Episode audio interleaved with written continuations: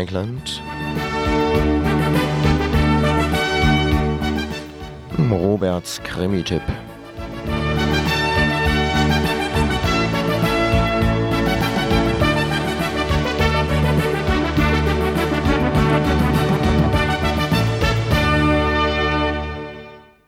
Seltsam sind die Wege der Herrn Verleger. Bei aller Sympathie für Michael Levin und für Privatdetektivromane im Allgemeinen, es bleibt doch ein Rest von Unbehagen und Befremden. Es bleibt ein Rätsel, warum der große Züricher Erfolgsverlag Diogenes nun plötzlich den zweitrangigen US-Autor Michael Levin entdeckt und mit Der stumme Handlungsreisende einen seiner Romane aus den 70ern in gebundener Ausgabe auf den deutschen Markt bringt. Aber wer wagt es, Michael Levin einen zweitrangigen Autor zu nennen? Nun, in Jochen Schmidts Kompendium Gangster, Opfer, Detektive, eine Typengeschichte des Kriminalromans, fehlt Levin ebenso wie in Julian Simmons Standardwerk Bloody Murder. Gleichfalls Fehlanzeige, obwohl das weiß Gott noch weniger zu sagen hat, unter den sogenannten Steckbriefen, jenen kurzen Autorenporträts in Rowohls Thriller-Magazin Schwarze Beute. Mike Levin fehlt unauffällig, kaum jemand wird ihn und seinen Detektiv Albert Sampson vermisst haben. Das Jahrbuch der Kriminalliteratur 1989 immerhin erwähnt Levins ersten Krimi Ask the Right Question von 1971 in einer Literaturliste von 22 Erstlingen und anderen Romanen, die den modernen männlichen Privatdetektivroman entscheidend mitprägten Ask the Right Question allerdings wurde nie ins Deutsche übersetzt.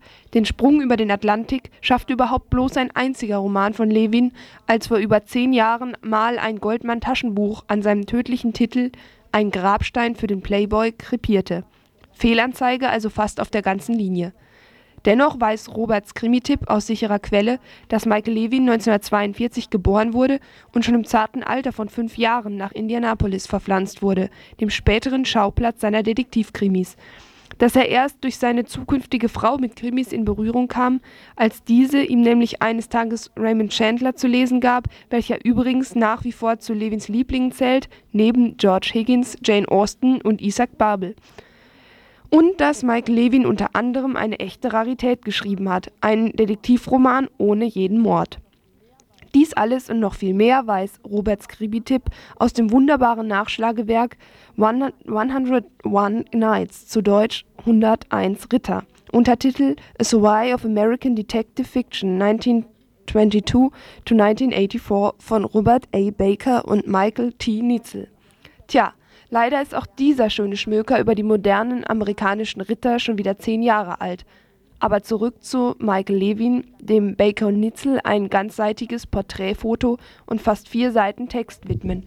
Und speziell über seinen stummen Handlungsreisenden schreiben sie In The Silent Salesman von 1978 wird Albert Sampson während der Sommerferien von seiner Tochter besucht, Mary Ann, noch Teenager, von ihren Freunden Sam genannt.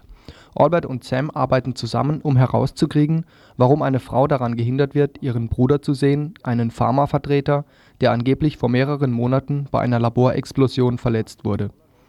Der Fall steckt voller Leute, die nicht das sind, was sie zu sein vorgeben, einschließlich des verletzten Vertreters. Bemerkenswert ist das Buch, weil es unseres Wissens erstmalig Vater, ein Vater-Tochter-Gespann in die Privatdetektivliteratur einführt Soweit Baker und Nitzel und mehr soll über den Inhalt auch gar nicht ausgeplaudert werden. Warum aus dem Silent Salesman im deutschen Titel dieser sperrige Handlungsreisende werden musste, bleibt ein Geheimnis des Verlages. Mit Arthur Milles Death of a Salesman hat das Ganze nämlich nichts zu tun. Und genauso schleierhaft bleibt, wieso nun ausgerechnet dieser 15 Jahre alte Krimi dem deutschen Publikum 39 Mark wert sein soll. Er präsentiert uns Michael Levin als einen sympathischen, bescheidenen, bodenständig und letztlich zweitrangigen Autor. Von sympathischen, bescheidenen, bodenständig und letztlich zweitrangigen Privatdetektivkrimis. Unterhaltsam, witzig, mal melancholisch, fast immer ironisch und sehr menschlich, um nicht zu sagen harmlos hundertprozentig typisches US-amerikanisches Mittelmaß, nicht weniger, aber auch nicht mehr. Oder, um abschließend noch einmal Baker und Nietzel zu zitieren: Levin ist ein intelligenter Autor, der mit Albert Sampson einen etwas anderen Typ von Privatdetektiv geschaffen hat. Einen netten Kerl von nebenan, der in manchem der Tradition des Genres entspricht, dabei aber meist die Extreme vermeidet. Durchschnitt, aber gerade deshalb etwas Besonderes. Michael Levin, der stumme Handlungsreisende, Original The Silent Salesman. Diogenes Verlag Zürich, 416 Seiten, gebunden 39 Mark.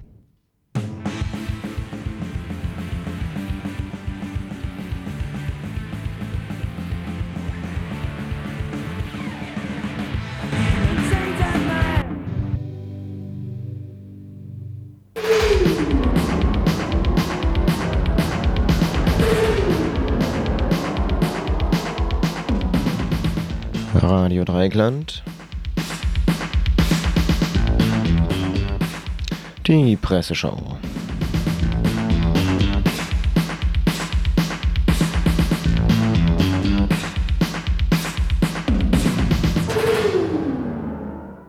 Ein gigantischer Albtraum. So lautet die Headline der Taz vom vergangenen Dienstag über eines der wichtigsten Projekte der chinesischen Regierung, der Bau des Drei-Schluchten-Staudamms am Yangtze-Fluss. Zusätzlich zu einer immensen Ökokatastrophe ist der Staudamm ein weiteres Beispiel für die Unterdrückung demokratischer Strukturen. Interviewt wurde die Journalistin Dai Qing, die sich als erste chinesische Journalistin weigerte, als Sprachrohr der Regierung für das 15 Milliarden Dollar Projekt zu fungieren. Sie saß dafür in Haft. In China steht sie auf der Liste der verbotenen Autoren und Autorinnen. Ihr Buch mit Interviews und Statements chinesischer Wissenschaftlerinnen und Intellektueller zu dem Staudamm kann nicht im Lande selbst veröffentlicht werden. Wie kam sie mit dem Projekt in Berührung? Ein Team pensionierter Wissenschaftlerinnen, Ingenieurinnen und anderer Akademikerinnen kam von einer Besichtigung der drei Schluchten in Mittelchina zurück und wollte seine Erfahrungen publik machen. Es ist schon seltsam in China, dass man heutzutage, solange man in Amt und Würden ist, nichts gegen die Regierungspolitik sagen kann. Sie aber waren alt und pensioniert und hatten etwas mehr Redefreiheit. Das Durchschnittsalter der Gruppe war 72 Jahre. Um die Ergebnisse ihrer Feldforschungen und ihre abweichenden Ansichten zu dem Projekt vorzustellen, organisierten sie nach ihrer Rückkehr nach Be Beijing ein Forum. Die Propagandaabteilung der KP hatte jedoch Zeitungen und Zeitschriften angewiesen, keine Journalistinnen zu diesem Treffen zu schicken. Ich ging hin und berichtete meinem Chefredakteur Redakteur von dem Gehörten, den treffenden Argumenten. Ich bat ihn, sich zukünftig hinsichtlich der Propagandierung des Projektes etwas zurückzuhalten. Ich arbeitete wieder in meinem Ressort, bis man mich 1988 zu einer Konferenz nach Hongkong einlud. Unangenehm überrascht stellte ich dort fest, dass die Hongkonger Zeitungen und andere Medien sorgfältige Untersuchungen zum Drei-Schluchten-Projekt in meinem Heimatland durchgeführt hatten. Es war beschämend, dass das Projekt in Hongkong kritisch und besorgt diskutiert wurde, während wir in China so gut wie nichts über das Vorhaben wussten. Ich erfuhr, dass die Regierung 1989 die Entscheidung über das Projekt herbeiführen und kurz danach mit dem Bau beginnen wollte.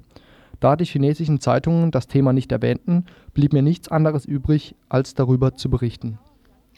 Was ist nun genau am Yangtze-Fluss geplant? Dort, wo sich der Fluss an den engen bis zu 1000 Meter abfallenden Felshängen vorbeizwängt, soll das Wasser durch einen 150 bis 180 Meter hohen und 1000 Meter langen Damm in einem Reservoir gestaut werden, das sich über 500 Kilometer erstreckt.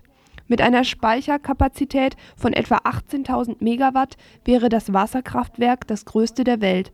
Dai Qing erläutert, warum das Drei-Schluchten-Projekt so wichtig ist für Partei und Regierung. Gegenüber der Öffentlichkeit wurden vier Gründe genannt. Hochwasserkontrolle, Elektrizität, Schiffbarkeit und Entwicklung der lokalen Wirtschaft. Außerdem hatte es für einzelne Politiker verborgene Vorteile. Für Deng Xiaoping hatte der Drei-Schluchten-Staudamm metaphysische Bedeutung. Er ist Symbol für die Größe Chinas. Es gibt nichts auf der Welt, das wir nicht zustande bringen, von der Großen Mauer bis zum Großen Staudamm. Für Ministerpräsident Li Peng ist das Projekt ein wichtiger Schritt auf seiner Karriereleiter. Als er sich zum ersten Mal für das Projekt einsetzte, war er nur Vizeminister für Elektrizität und Wasserressourcen Danach wurde er Minister, stellvertretender Ministerpräsident und schließlich Ministerpräsident. Abseits der politischen Brisanz leiden Tausende von Menschen unter dem Machtpoker. Sie werden umgesiedelt, müssen dem Staudamm Platz machen. Nach ihrer Situation wird mir in dem Interview viel zu wenig gesagt, außer dass sie Propagandaopfer werden und Orangenbäume pflanzen sollen. Dai Qing sprach über die alten Männer in der Führungsriege der KP Chinas. Die junge Welt vom vergangenen Montag interviewte den Guanghui Wang von der größten chinesischen Exilorganisation Allianz für ein demokratisches China. Er beantwortet die Frage nach einer Öffnung der KP nach einem Generationswechsel in der Führungsspitze folgendermaßen. In der chinesischen Parteiführung gibt es inzwischen einige, die eine gute Ausbildung und bessere Beziehungen zur Bevölkerung haben. Manche Chinesen setzen ihre Hoffnung auf solche Leute. Ich sehe da aber sehr wenig Chancen, weil Deng Xiaoping alles unter Kontrolle hat. Es gibt keine Chance, von dessen Politik abzuweichen, selbst wenn er tot ist. Ich glaube, die Linie Dengs wird in China auch dann beibehalten, äh, beibehalten werden. Wirtschaftsreformen ja, aber die KP behauptet ihre politische Position. Der wirtschaftliche Kurs ist nicht mehr umzukehren. Die Zahl der staatlichen Unternehmen wird immer kleiner, immer mehr werden privatisiert. Wenn es in dieser Richtung weitergeht, sehe ich auch Hoffnung für mehr Demokratie. Das heißt, solange man Geld hat, ist man von der Regierung unabhängig. Dadurch gibt es mehr Druck auf das politische System. Solange man Geld hat, ist man von der Regierung unabhängig. Auch hier stehen wie beim Staudammbau die Geschäftskreise, die Finanz mit im Vordergrund. Dazu Wang noch einmal. Ja, die haben heute großen politischen Einfluss. Andererseits geht von ihnen auch eine große potenzielle Gefahr aus. Die haben die Macht, die haben die Möglichkeit, China zu kontrollieren, allerdings wollen sie China nicht unbedingt auf den Weg der Demokratie führen. Sie wollen ihr Geschäft machen und die politische Macht. Das wäre, kein das wäre keine grundlegende Änderung des politischen Systems. Außerdem gehören die Geschäftsleute und die Parteifunktionäre heute immer mehr zu derselben Gruppe, weil Parteifunktionäre als Unternehmer viele privatisierte Staatsbetriebe übernehmen. Zum Beispiel ist Deng Xiaopings Sohn einer der mächtigsten Unternehmer des Landes. Andere Leute haben kaum eine Chance, da ins Geschäft einzusteigen. Einfach ist es jetzt, wieder allein das schreckliche diktatorische Regime verantwortlich machen zu wollen und doch die Errungenschaften der westlichen Demokratie zu loben. Nur eine kurze Frage widmet die taz zum Beispiel die, der Finanzierung des Staudamm-Projektes. Ausländische westliche Investoren sollen das Projekt finanzieren. Ich selber weiß von einem deutschen Bekannten, der für eine deutsche Firma an dem Projekt mitarbeiten soll, in einem internationalen Team. Die Presse ist schnell bereit, aus unterdrückenden Ländern zu berichten. Die Rolle der westlichen Industriestaaten, die bei der Aussicht auf Profite schnell ihre Bedenken fallen lässt, ist nur am Rande die Rede.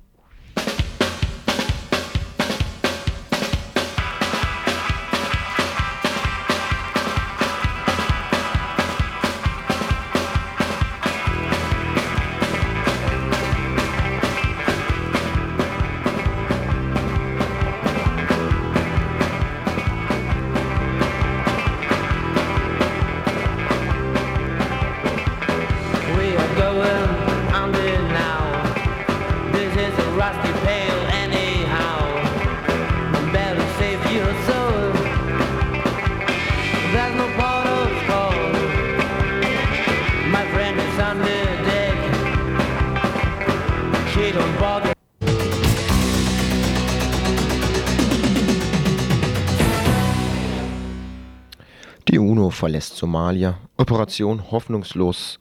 Operation Hoffnung hoffnungslos in den Sand gesetzt. Gestern begann der Abzug der UN-Truppen aus Somalia. Innerhalb weniger Tage sollen nach nunmehr zwei Jahren alle ausländischen Soldaten aus dem afrikanischen Land abgezogen werden.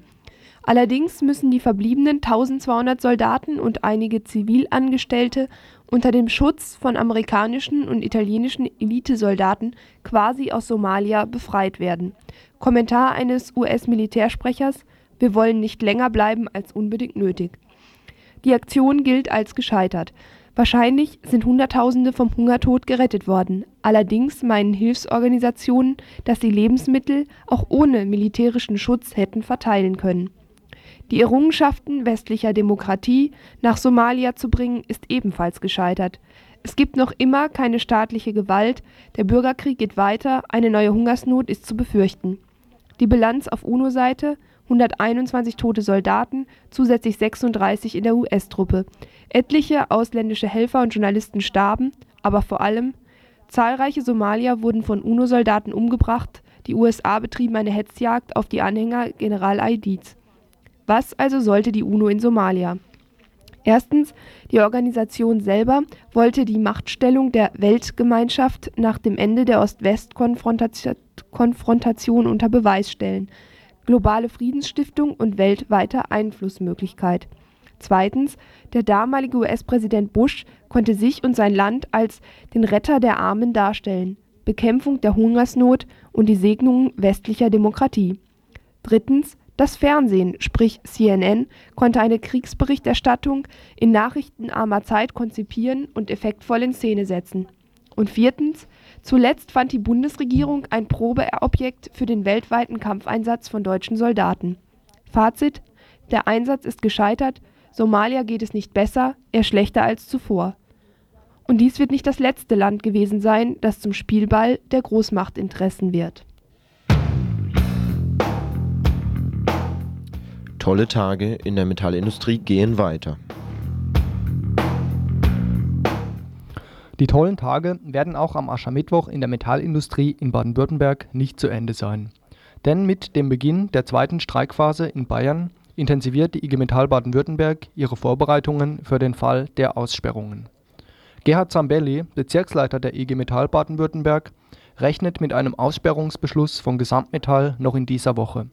Es sei denn, bei den Arbeitgebern setzt sich doch noch in letzter Minute die Vernunft durch, es kommt zu einem Angebot und der gesellschaftliche Großkonflikt wird vermieden, so Zambelli. Informationen und Aufklärung über die Folgen der Aussperrungen stehen in den nächsten Tagen auf der Tagesordnung bei Versammlungen in und außerhalb der Betriebe. Für den Fall der Aussperrung wird zudem ein bundesweiter Aktionstag vorbereitet. Außerdem könne man bei Streik und Aussperrungen absolut nicht von Waffengleichheit sprechen. Zambelli verweist hier auf Erfahrungen von 1984. Hier standen sich am Ende des Arbeitskampfes in den Tarifgebieten Nordwürttemberg, Nordbaden und Hessen 57.500 Streikende und 542.200 ausgesperrte Arbeitnehmer und Arbeitnehmerinnen gegenüber.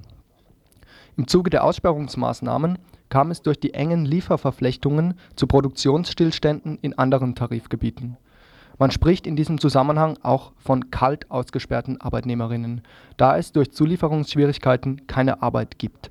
Im Gegensatz zu den sogenannten heiß ausgesperrten Arbeiterinnen, in deren Betrieben es eigentlich Arbeit gäbe.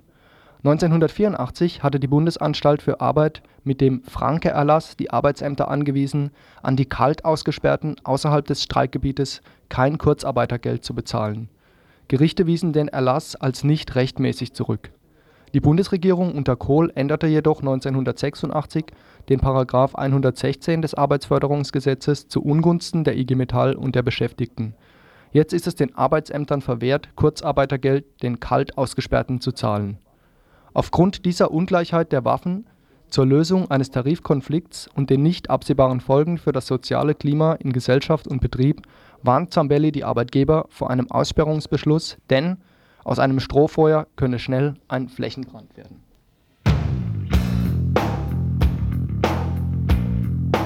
Das antirassistische und antifaschistische Notruftelefon in Frankfurt stellt seine Arbeit ein. Das Notruf- und Infotelefon gründete sich in Frankfurt im Oktober 1991, ein Jahr nach der Vereinigung der deutschen Staaten, als eine parteienunabhängige und antistaatliche Initiative das Telefon sollte zum Aufbau einer antirassistischen Bewegung beitragen. Die 100 Männer und Frauen der Initiative waren der Meinung, dass immer mehr Pogrome gegen Flüchtlinge und staatlicher Rassismus gegen ausländische Menschen immer offener stattfanden. Die Telefonorganisation besaß angeschlossene Alarmketten, um öffentliche Gegenwehr zum Beispiel bei Anschlägen auf Flüchtlingswohnheime, Demonstrationen gegen die neue Asylgesetzgebung Abschiebungen und Innenstadtsäuberungen zu organisieren. Formuliertes Ziel war: „ Gegen den Rassismus auf den Straßen und in den Behörden. Greift ein, schaut nicht weg. “Die Initiative ist der Meinung, dass die Fähigkeit, durch das Telefon zu mobilisieren, geschrumpft sei. Insgesamt ist auch die Gleichgültigkeit der Gesellschaft gegenüber ausländerfeindlichen Aktionen erschreckend angewachsen. Das Telefon sei reines Infotelefon geworden zur Informationsannahme und Archivierung Die Telefoninitiative sei nicht mehr fähig gewesen, bei rassistischen Übergriffen eine Gegenwehr zu organisieren. Das Wetter. Ja, was gibt's für ein Wetter? Was erzählt die Andrea uns dazu? Wir haben schon festgestellt, heute Morgen haben die Vögel gezwitschert und wenn euch jetzt frühlingshafte Gefühle überkommen, dann jetzt für euch der Sternenhimmel im März. In den frühen Morgenstunden des 21. März hält der astronomische Frühling seinen Einzug. Exakt um 3.14 Uhr überschreitet die Sonne den Himmelsäquator und wechselt damit auf die nördliche Halbkugel des Firmaments. Am 12. März verlässt die Sonne das Sternbild Wassermann und tritt in das Sternbild Fische ein. Jupiter im Schlangenträger ist Planet der zweiten Nachthälfte. Am Morgenhimmel kann man ihn tief am Südhorizont im Skorpion sehen. Ja, Andrea, besten Dank. Aber für den Fall, dass es jetzt schon zu hell ist für die Sterne, um die Sterne anzuschauen und die Sterne leuchten zu sehen, hört einfach Radio, setzt euch an den Frühstückstisch, putzt euch die Zähne, macht was immer ihr wollt. Hier kommen ungefähr in 10 Minuten die Veranstaltungshinweise fürs Dreieckland und dann in einer knappen oder guten halben Stunde ein Beitrag, ein Interview mit den Christen, Christinnen für den Sozialismus.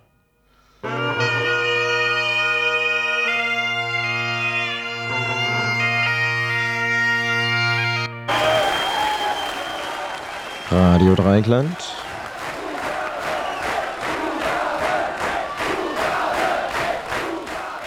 Einhundertzwei Komma drei Megahertz.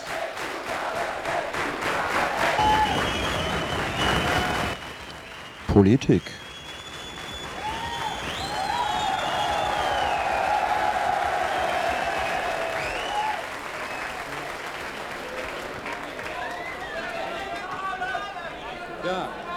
Wir haben da noch ein Lied, das äh, wir gemeinsam singen können.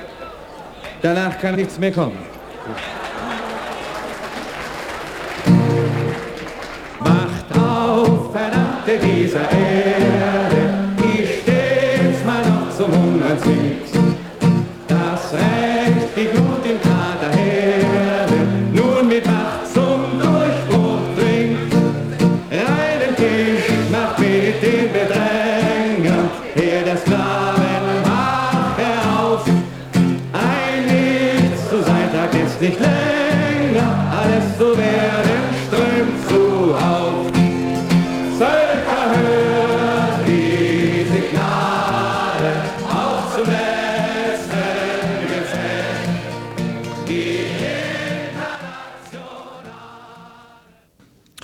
Ich war gestern Abend bei einer Gruppierung zu Besuch, deren Mitglieder sich als Christinnen und Christen bezeichnen, die dem Evangelium aber nur treu bleiben können, wenn sie in den Kämpfen der Gegenwart Partei ergreifen, Partei für die Benachteiligten, Unterdrückten und Ausgebeuteten.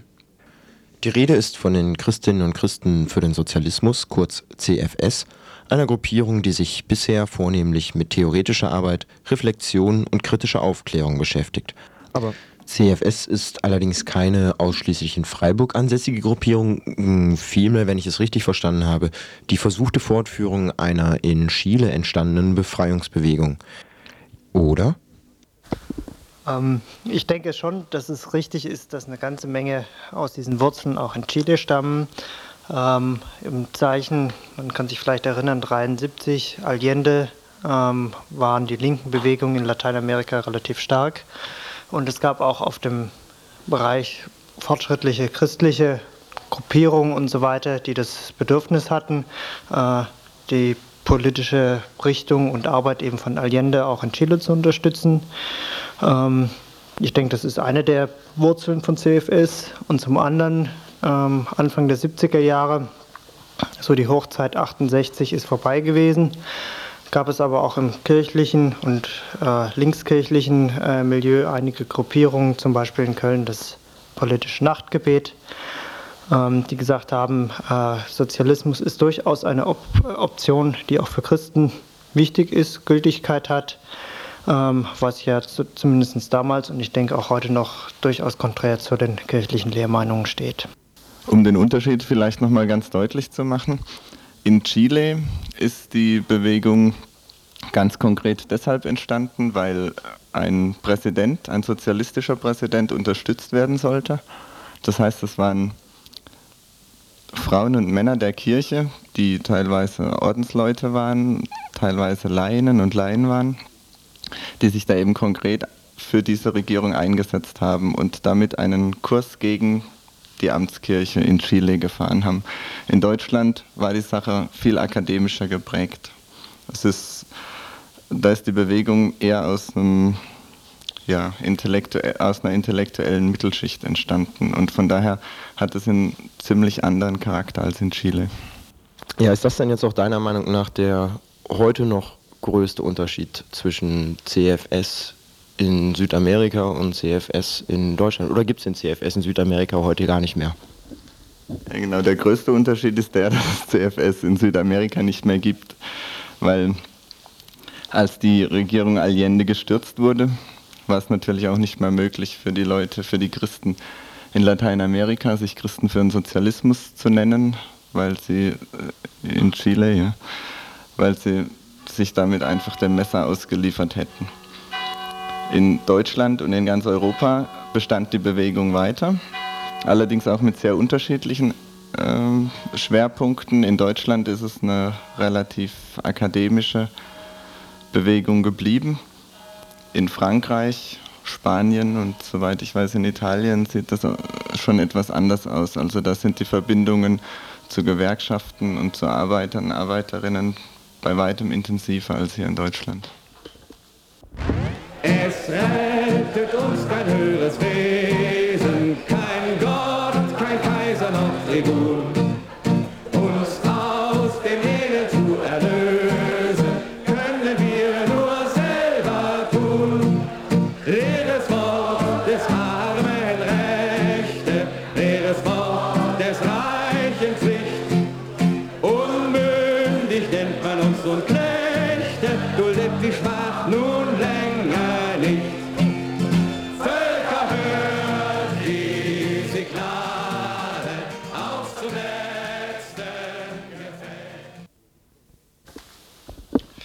Wie sieht denn jetzt ähm, eure Form von Befreiungskampf in Deutschland, speziell hier in Freiburg, aus? Wie, wie verläuft eure Form politischer Arbeit? Beziehungsweise wie schafft ihr es in dieser akademisch-theoretischen Arbeit, die bei euch, wie ich das jetzt verstanden habe, im Vordergrund steht, ähm, den Sprung zu einer konkreten, ähm, gegen Missstände ankämpfenden politischen Arbeit zu machen? Es ist natürlich wie bei mancher anderer Gruppe derzeit relativ schwierig, von so einem Wort wie Befreiungskampf zu reden. Die Ansprüche sind im Kopf da, aber in der Realität natürlich bei weitem nicht ganz so weit ausgeprägt. Konkret beschäftigen wir uns, seit es CFS in Freiburg gibt. Äh, Das gab es in den letzten 15 Jahren, so mit der Unterbrechung von zwei, drei Jahren, eigentlich immer mit mehr oder weniger den aktuellen politischen Themen.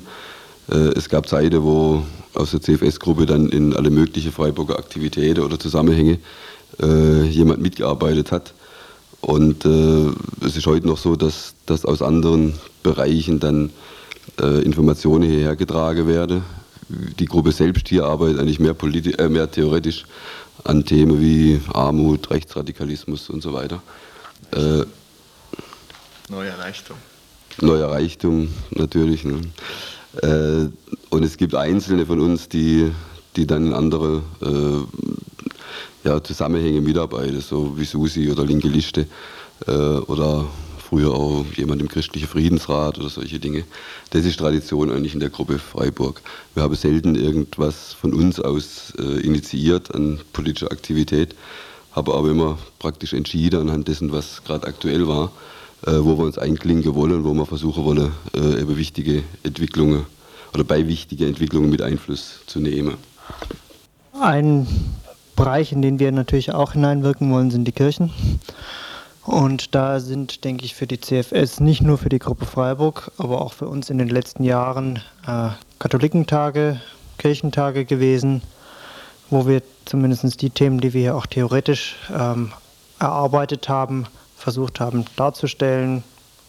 Zur Erinnerung, ein Beispiel war vor zweieinhalb Jahren in Karlsruhe beim Kirch Katholikentag von unten, wo es um die Thema, äh, Thema Armut in Europa grob beschrieben ging. Oder vor einem knappen Jahr in Dresden, wo es eben unter die Fragestellung Ende des Sozialstaats ähm, vor allem eine politische Bewusstseinsarbeit in Form von Podiumsdiskussionen, anheizende Diskussionen versuchen, diese Dinge rüberzubringen. Ihr, ihr, veröffentlicht eure, eure theoretischen Arbeiten auch, wenn. Ich glaube, es gibt aus Münster die, die Korrespondenz ist CFS. Ist das richtig? Und erscheint das mehr oder weniger regelmäßig oder nur zu bestimmten Themenbereichen erarbeitet? Vielleicht müsste dazu ein Wort zur Struktur der CFS-Bewegung in der Bundesrepublik gesagt werden. Bislang war es immer so, dass ähm, eine Regionalgruppe, wie zum Beispiel Freiburg, entweder das Büro machte oder gleichzeitig auch die Zeitschrift, die Korrespondenz der Christinnen für den Sozialismus. Momentan sieht es so aus, dass äh, keine Gruppe in der Lage ist oder Interesse hat, ihre Arbeitsschwerpunkte auf dieses Projekt zu legen, sodass die Zeitschrift derzeit leider eingestellt wird, vorübergehend jedenfalls. Äh, diese Korrespondenz der Christin für den Sozialismus hat immerhin 90 Nummern erreicht, wobei man berücksichtigen kann, dass vier pro Jahr in der Regel erscheinen. Es gibt auch ein Buch, das sogenannte Rote Buch, Geschichte, Theorie, Praxisberichte, äh, in dem auch nochmal dargestellt wird, wie CFS arbeitet. In Stadt und Land, die Arbeitsleute,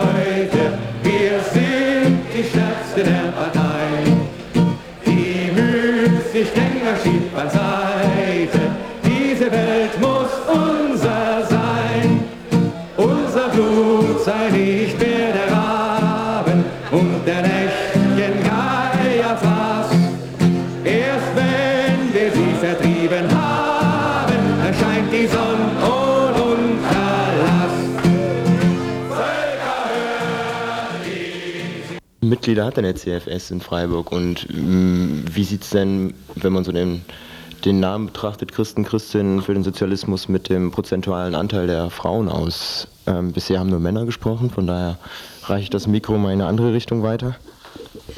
Also wir sind derzeit mh, sieben. Ich bin die einzige Frau, also teile die Arbeit mit sechs Männern. Wir haben jetzt ja, in der Arbeitssituation einen kleinen Umbruch erlebt, insofern einige von uns weggegangen sind, was die Arbeit natürlich erschwert und leicht verändert. Ja, schließlich und endlich muss ich natürlich noch ähm, zur, hier ist eben der Begriff Gretchenfrage gefallen kommen. Ähm, also die mehr oder weniger wesentliche Bekenntnisfrage, die sich schon im Namen eurer Gruppierung festlegt. Ja, wie ist es für euch möglich, Christentum und Sozialismus in den bestehenden bzw. eben nicht mehr bestehenden oder noch nie bestandenen Formen unter einen Hut zu bringen? Also ich denke, das Erste, was, was interessant ist, also bis vor fünf Jahren äh, lag der Schwerpunkt meistens auf der Frage, wie könnt ihr euch noch Christen für den Sozialismus nennen?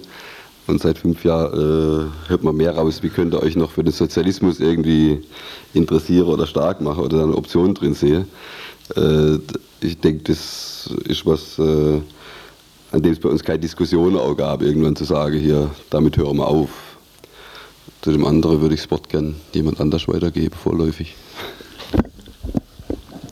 Äh, ich denke, dass grundsätzlich bei Christen für den Sozialismus äh, das Zweite, also der Sozialismus, eine Spezifierung, Spezifizierung dessen ist, was Christentum bedeutet für die Einzelnen äh, in den Gruppen, weil Christen sein heißt alles Mögliche und äh, das ist eine eindeutige Option, was für uns Christentum bedeutet. Und äh, der theoretische Widerspruch, der oft auch mit dem Wort wie Feuer und Wasser unterschieden äh, gedeutet wird, äh, der besteht für uns auch. Wir arbeiten sicherlich auch daran, aber wir sehen vor allen Dingen den Zusammenhang in der Praxis, dass wir als Christen in der breiten Bewegung für den Sozialismus äh, arbeiten. Die, die Reserve der, der Amtskirche gegenüber, die lässt sich, äh, die allen gemeinsame Reserve lässt sich darauf zuspitzen, dass die Amtskirche schlicht und ergreifend ein Mittäter im kapitalistischen System der Bundesrepublik ist und nicht wirklich auf gesellschaftliche Veränderung aus ist und nicht das Interesse hat, dass strukturelle gesellschaftliche Veränderungen durchgeführt werden zugunsten der Armen, sondern letztendlich ist es ein äh, Kooperieren mit den Mächtigen und dadurch auch eben ein Aufrechterhalten der eigenen Machtstrukturen, Einfluss nehmen der Institution Kirche auf Politik. Und theologische Reflexion ist eben Ideologiekritik, also ist Kirchenkritik und ist auch Kritik am Kapitalismus.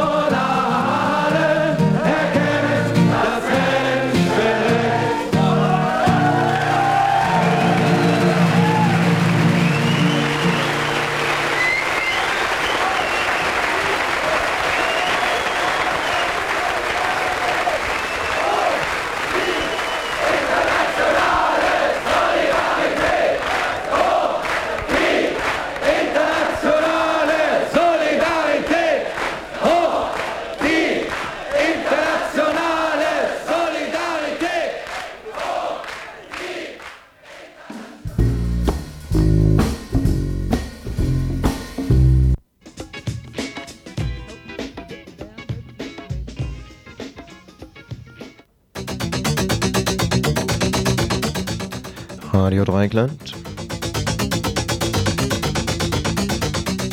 Die Nachrichten.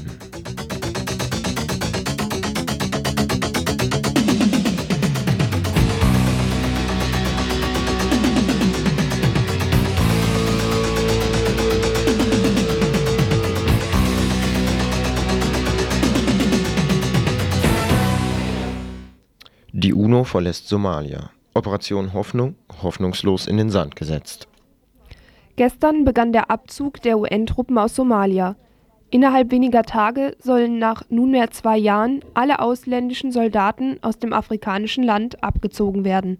Allerdings müssen die verbliebenen 1200 Soldaten und einige Zivilangestellte unter dem Schutz von amerikanischen und italienischen Elitesoldaten quasi aus Somalia befreit werden. Kommentar eines US-Militärsprechers Wir wollen nicht länger bleiben als unbedingt nötig. Die Aktion gilt als gescheitert. Wahrscheinlich sind Hunderttausende vom Hungertod gerettet worden. Allerdings meinen Hilfsorganisationen, dass sie Lebensmittel auch ohne militärischen Schutz hätten verteilen können. Die Errungenschaften westlicher Demokratie nach Somalia zu bringen, ist ebenfalls gescheitert.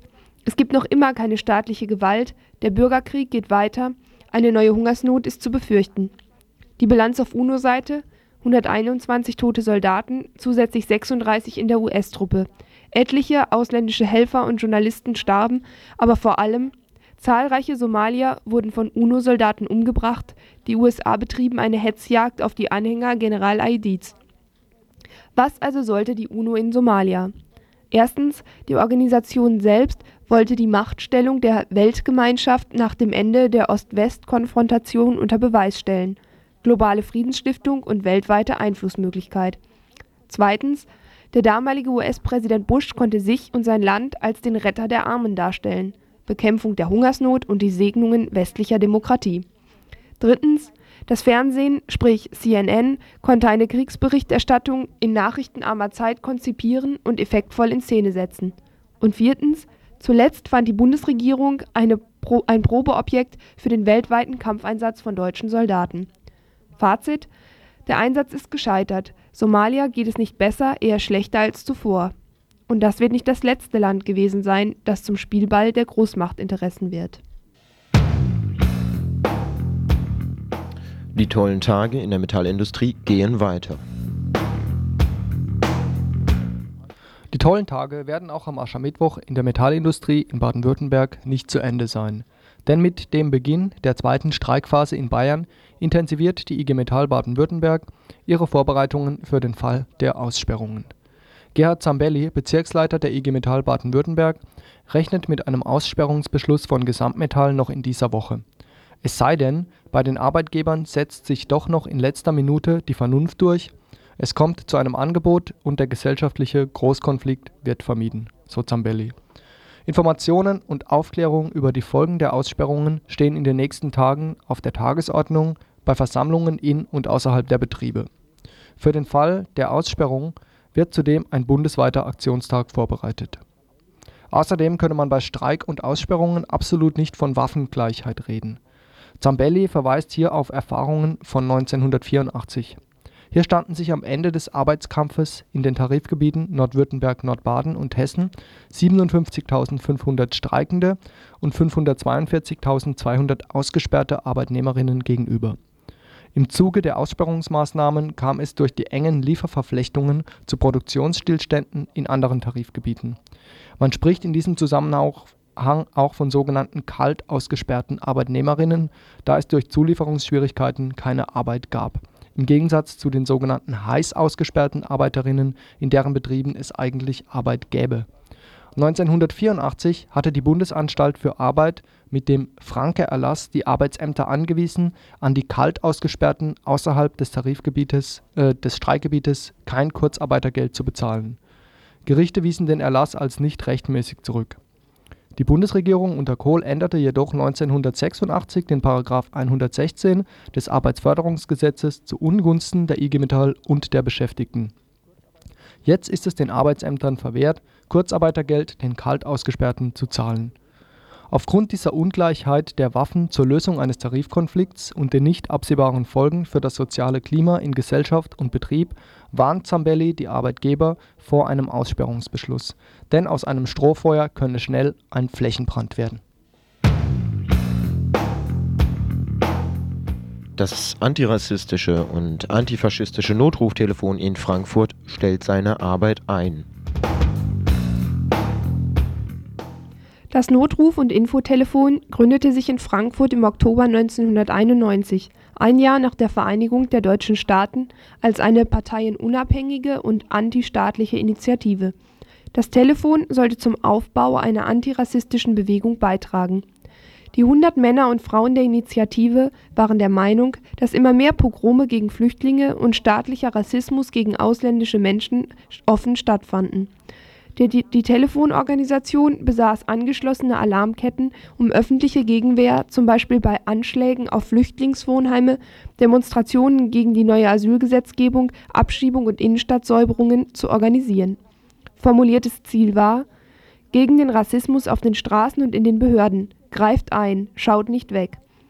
Die Initiative ist der Meinung, dass die Fähigkeit, durch das Telefon zu mobilisieren, geschrumpft sei insgesamt auch die Gleichgültigkeit der Gesellschaft gegenüber ausländerfeindlichen Aktionen erschreckend angewachsen sei. Das Telefon sei reines Infotelefon geworden zur Informationsannahme und Archivierung. Die Telefoninitiative sei nicht mehr fähig gewesen, bei rassistischen Übergriffen eine Gegenwehr zu organisieren. Das Wetter. Ja, es wird Frühling. Ähm, ich krieg's gerade nicht so ganz auf die Reihe. Ja, es wird Frühling. Frühling wird's und Frühling heißt Fahrradfahren für diejenigen, die es im Winter im Keller, in der Garage oder auf dem Speicher stehen hatten. Und bei Fahrradfahren habe ich einen wichtigen Tipp für euch, denn es gibt eine neue Broschüre des Verkehrsclub Deutschland, VCD. Nun können Bastler und Bastlerinnen ihren Fahrradanhänger in Zukunft leicht selber bauen. Das Heftchen listet jede einzelne Schraube auf und führt mit gezeichneten Abbildungen durch den Eigenbau. Begleitend zu den Bildern beschreiben die Autoren und ich weiß nicht, ob es auch Autorinnen gibt, wo was gebohrt und wie wann geschraubt werden muss. Der Clou der ganzen Sache, die meisten Bauteile sind Gebrauchtmaterialien, die sich im Sperrmüll, den es ja hier nur noch irgendwie ähm, abholbereit in Lagerhallen gibt, oder im Keller finden lassen. Die Radachsen für den Anhänger zum Beispiel werden als ähm, abgesägte Vorderradgabeln vorgeschlagen und zahlreiche Hinweise zur Sicherheit runden den ganzen Leitfaden ab. Leitfaden ab. Den Bauplan für diese Fahrradanhänger gibt es entweder gegen Einsendung für 5 Mark beim VCD oder ich glaube, wir haben hier doch so ein VCD auch in der Wilhelmstraße. Die haben sowas bestimmt auch da. Also bastelt mal los. Ja, ähm, eins habe ich noch, bevor es jetzt weitergeht mit Musik hier bei Radio Dreikland 102,3 Megahertz, dem Morgenradio, was jetzt noch zwei Stunden senden wird, müssen wir, glaube ich, zu der kommenden Musik was sagen. Sonst könnte es zu mm, ja, Stressfaktoren, Unstimmigkeiten etc. führen. Und ich gebe das Wort an unsere Fachfrau Andrea weiter. Ganz so schlimm wird es nicht, aber es gibt John Cage, nicht John Cale, was der Krischer heute Morgen vielleicht lieber gehört hätte. Die Platte möchte ich unbedingt empfehlen. Es ist eine 25 Jahre Retrospektive, ein Konzert in äh, New York, genau, 1958. Und die Firma heißt, oder das Label heißt Vergo und halt deshalb sage ich das, weil die ziemlich gute, tolle 20. Jahrhundert Musik gemacht haben. Also auf CD da gut zu erhalten. Gut, was spielen wir? Äh, die First Construction in Metal von 1939 ein Schlagzeugstück und ähm, wichtig ist dazu was zu sagen, ihr dürft nicht auf Melodie hören, es ist einfach wichtig, ähm, alles so gleichberechtigt zu sehen, Tonhöhe, Lautstärke, Klangfarbe, Dauer. Wichtig ist, ich zitiere Cage selbst, ich entwarf eine rhythmische Struktur, die auf Dauern basiert, nicht auf Tönen, sondern auf Zeitabschnitten. Das Ganze hat so viele Teile, wie ein Abschnitt kleine Teile hat und diese gleich, ob groß oder klein, stehen im selben Verhältnis zueinander. Habt ihr das verstanden? Egal, hört euch an. Das Heavy Metal der Klassik. Heute Morgen John Cage Construction in Metal. Metal Hard.